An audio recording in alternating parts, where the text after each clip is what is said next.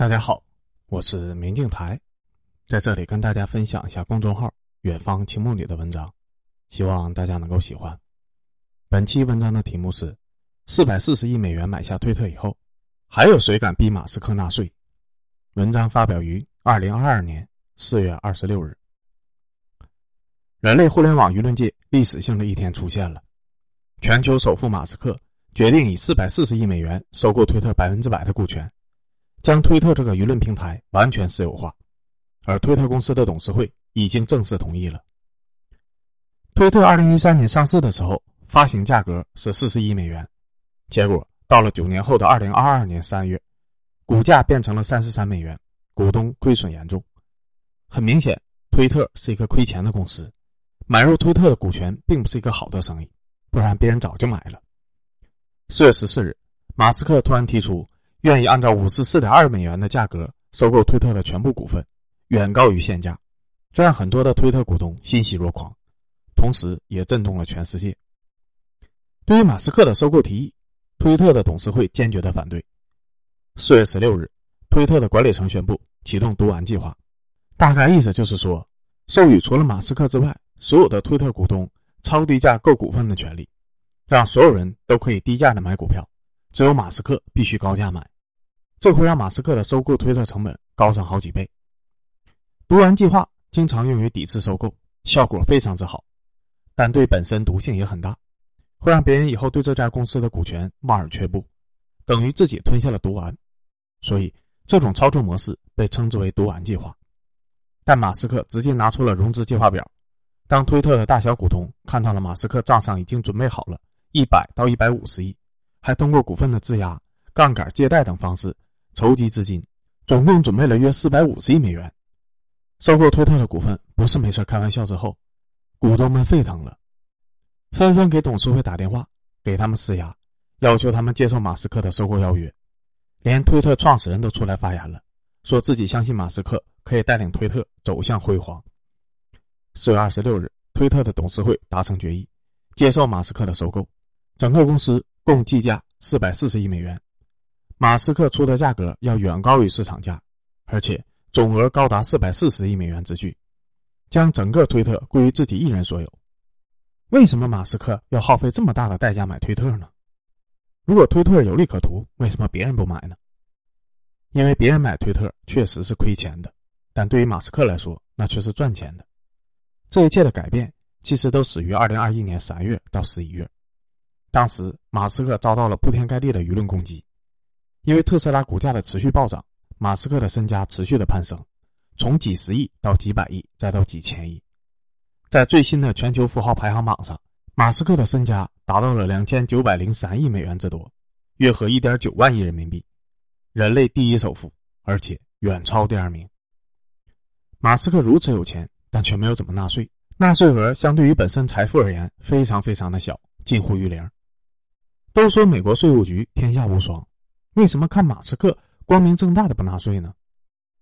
因为马斯克所有的财富都在股票上，甚至没怎么给自己开工资，连工资税都免了。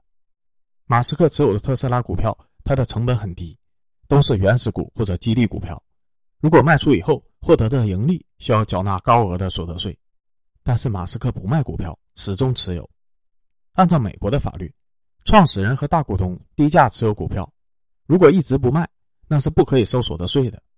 道理也很简单，股价是有波动的，而且波动很剧烈，从十块钱涨到一百块钱，确实盈利巨大。卖出以后确实需要收所得税，但如果不卖出，你就没法收这个税。比如我问你，如果有朝一日股价跌了，比如说跌到了五十块钱，那你这个税是不是就收多了呢？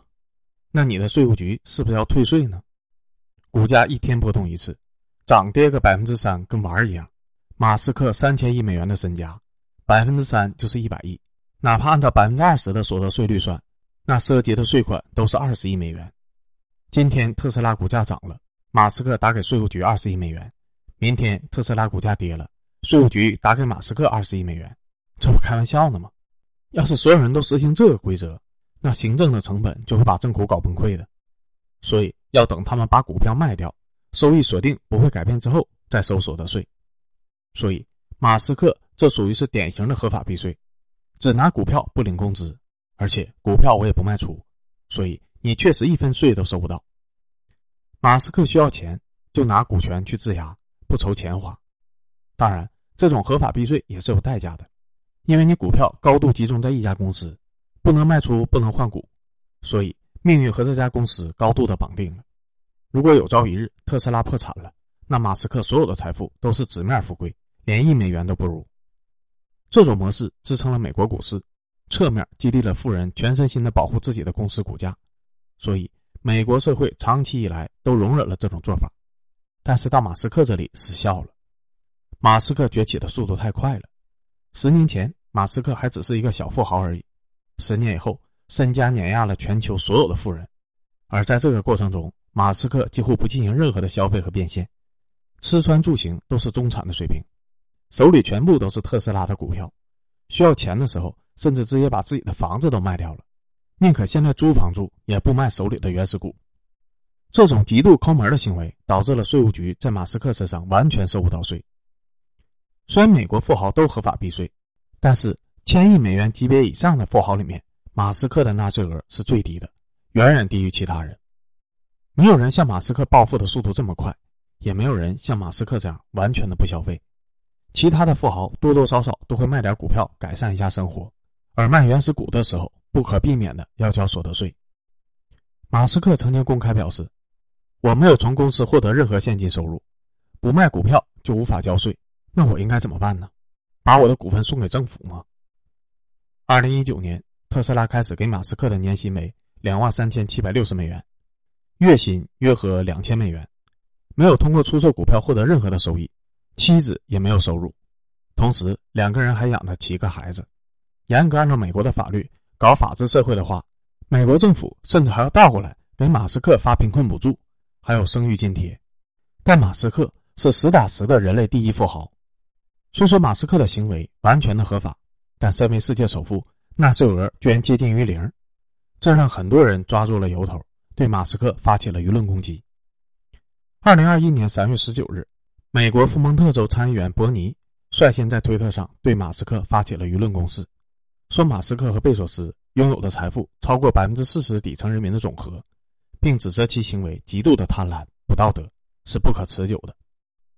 二零二一年中下旬，联合国官员比斯利多次逼捐马斯克，说只要马斯克捐出百分之二的财富，也就是六十亿美元，那就可以挽救四千两百万人的生命。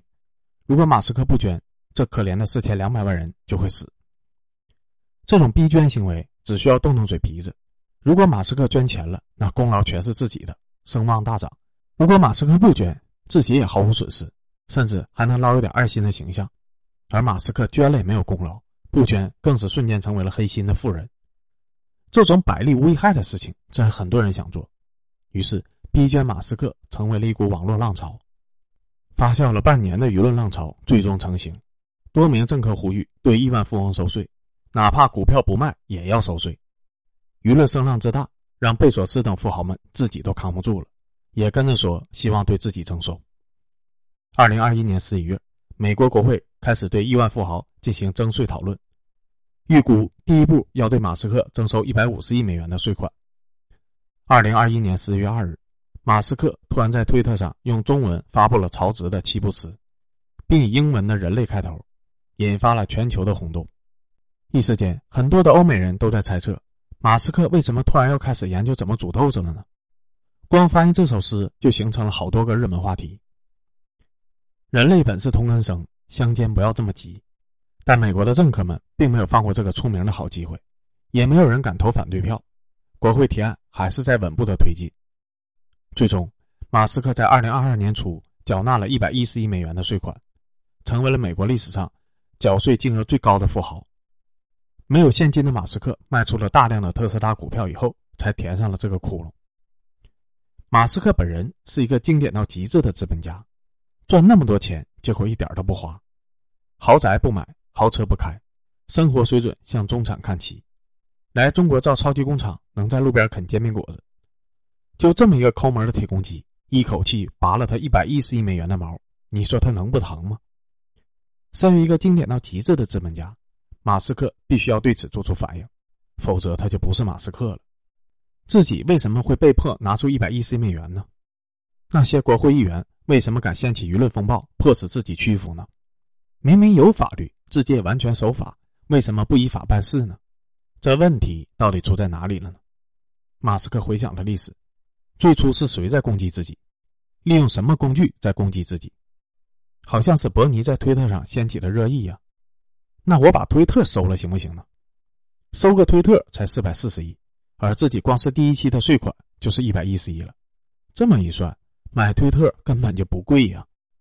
而且马斯克本人在推特上约有七千万的粉丝，一条推特就能让股价和加密货币价格暴涨暴跌，是仅次于特朗普的超级网红。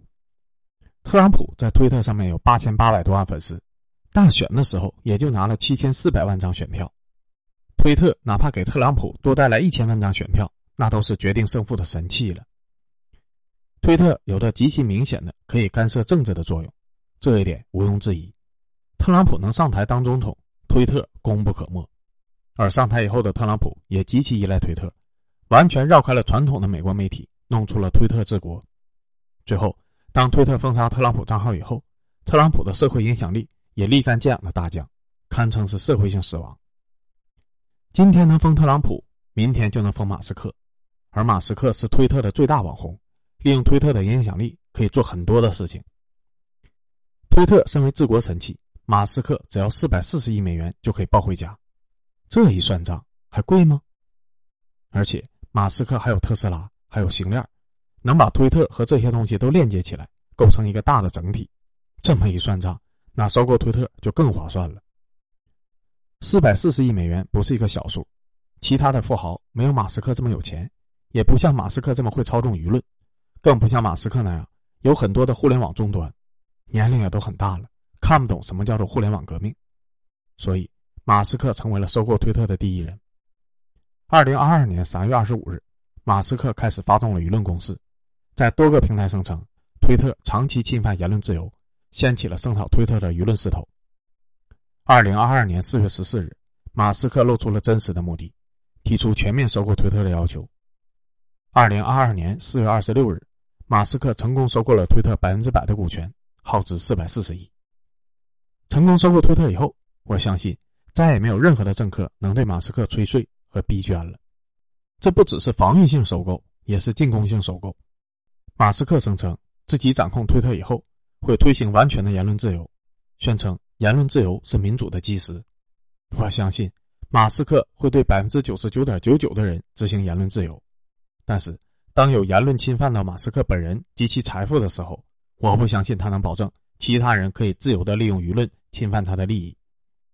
如今的马斯克是推特的唯一老板，拥有绝对的霸权，而马斯克本人在特斯拉的时候就被自己的员工冠以暴君的称号。当有侵犯马斯克的言论出现的时候，马斯克甚至都不需要说什么，指名道姓的说要报复某个人，那简直太低级了。只需要和负责审核内容的人说一声：“我觉得你工作做得很棒，年底考虑给你加薪。”那这个人很快就会把事情给你办得妥妥帖帖的。反对马斯克的人，逼马斯克捐钱的人，只要闹得过分了，那他的推特很快就会被以各种理由限流，甚至会删除。至于违反了什么规定吗？封杀通知上写的很清楚啊。你违反了相关规定，实在不行，非要给具体的理由，也可以说是你的内容存在争议，对其他公民产生了误导。推特连特朗普都能封，还封不了你一个小小的国会议员吗？而且，如果要整你，甚至可以更简单。不管是推特还是油管，早就已经研发出了精准投放广告的技术，这技术不难，中国企业也都会。